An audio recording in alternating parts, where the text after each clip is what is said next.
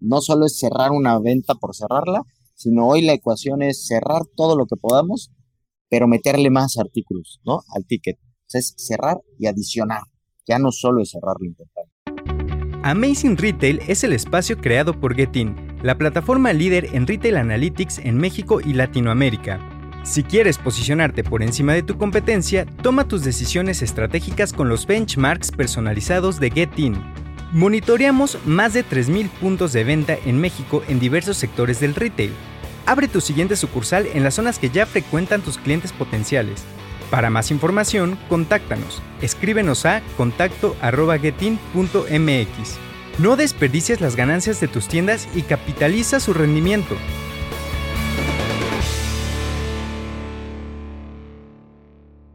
Bienvenidos a Amazing Retail. Yo soy Francisco. Y yo, Anabel. Estamos llegando al final de nuestra cuarta temporada.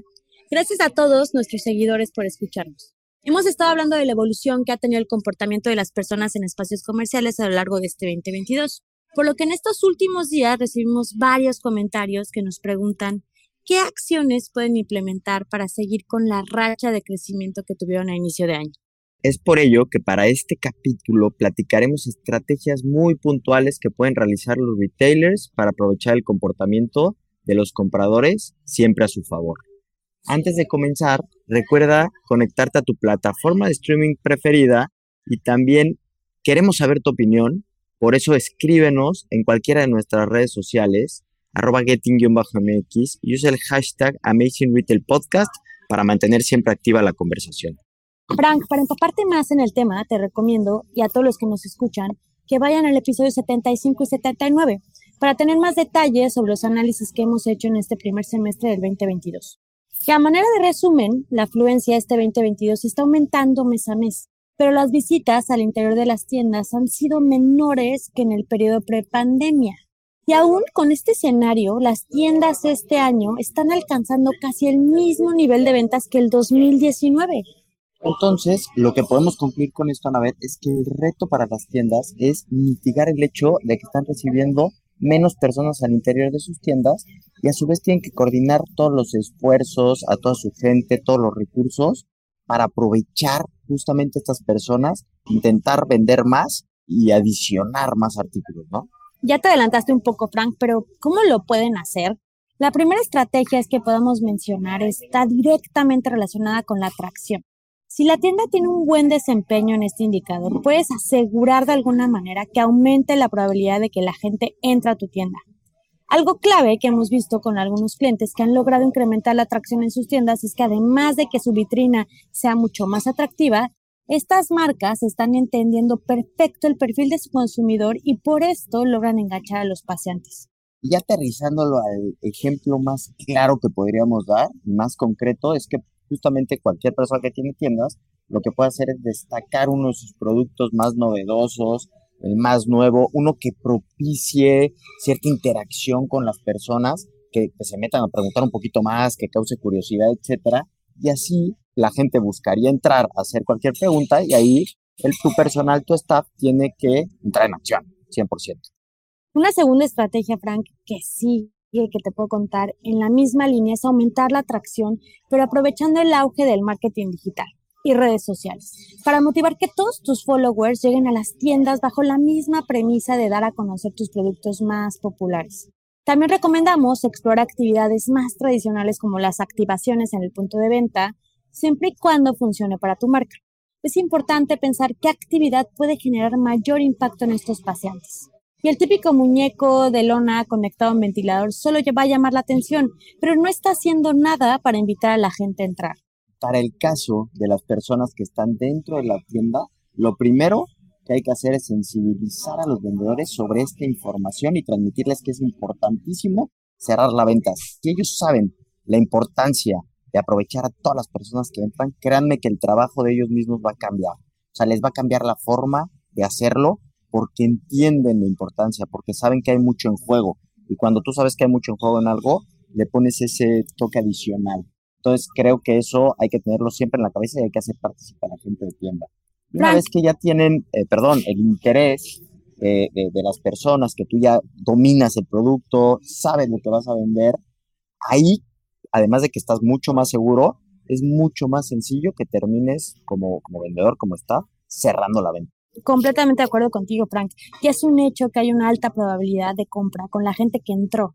Entonces es más fácil motivar a esa gente a que se anime a comprar más. Que es otra cosa de la que me había adelantado, que me regañaste, que era el tema de la adición de artículos, ¿no? O sea, no solo es cerrar una venta por cerrarla, sino hoy la ecuación es cerrar todo lo que podamos, pero meterle más artículos, ¿no? Al ticket. O sea, es cerrar y adicionar. Ya no solo es cerrar lo importante. Y otra acción clave, Frank, es aumentar el ingreso por ticket, es con un display estratégico, en donde los artículos gancho juegan un papel relevante y para esto deben estar bien exhibidos y tener un acceso fácil a los que te visitan. Y otro punto a considerar, y que ya ninguna tienda puede pasar de alto, son las facilidades de pago. Hoy existen empresas que ofrecen meses sin intereses a los clientes finales y esto ayuda a que el sentimiento de diversificar el costo final impulsa el ingreso de más artículos. De, hecho, aquí un paréntesis de ese tema nos han preguntado mucho en redes sociales y seguramente tendremos algún invitado que nos de este tema de, pagos en retail, como, como han incursionado en estos últimos meses. Financiamiento, sí. Entonces vamos a invitar a alguien porque no lo han pedido, pero digo, para que más sepan que pronto tendremos algún capítulo con ellos.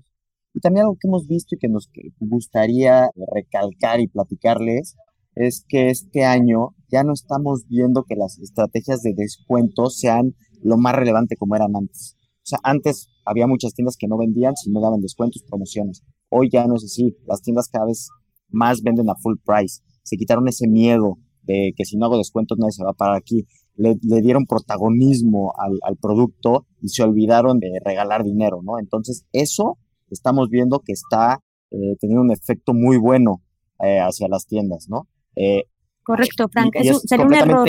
diferente a lo que creeríamos, que es lo lógico que estaría pasando, ¿eh? Por eso nos gusta recalcarlo, porque es algo que va en contra de una creencia que teníamos. Hoy sería un error rematar artículos con el fin de generar volumen de venta.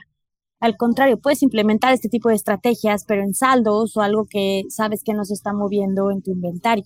Y pues bueno, estas son algunas de las ideas que podremos seguir para aprovechar el comportamiento que tienen los consumidores en las tiendas.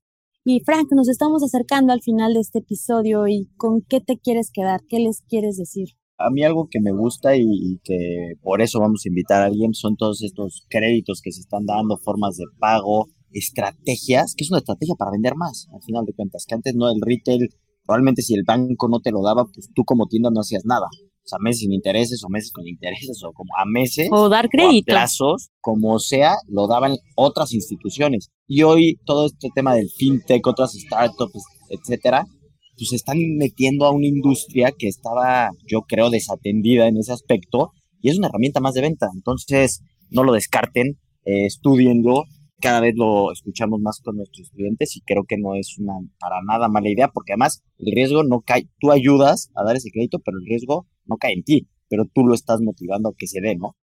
Yo me quedo con que con este tipo de estrategias está haciendo que la gente en tu tienda gaste más dinero. Y pues muchas gracias por acompañarnos en esta cuarta temporada. Hoy llegamos al final de la cuarta temporada y estamos muy felices de que este podcast que empezó como una idea ya hace tiempo, en una plática, sea toda una realidad y que cada vez guste más. También queremos aprovechar para agradecer a, nuestros invitados, a todos los que se han tomado un tiempo para darnos consejos sobre la industria y sobre estrategias, sobre mi canalidad, etcétera. Entonces, pues nada, si te gustó este episodio, compártelo en las redes y escríbenos, por favor, eh, a arroba getting-mx. Visiten también nuestra página de internet, getting.mx donde podrán encontrar más información, ayudas y artículos relevantes sobre la industria del retail. Manténganse pendientes en nuestros canales donde estaremos anunciando la quinta temporada, porque además vienen invitados de lujo, como en todas las temporadas, y sin duda les vamos a traer mucha información y todo lo novedoso y lo que va pasando con la recuperación, cómo va la industria, que creemos que va muy bien, y pues los esperemos pronto en un episodio más de Amazing Retail Podcast. Y yo para agregar, agradecerle a nuestro productor Alex Martínez de Anodalab. Muchas gracias y los esperamos. Los queremos mucho. Es la magia que no se ve en pantalla, pero de verdad ellos son los que hacen esto posible. Cuídense mucho. Bye bye.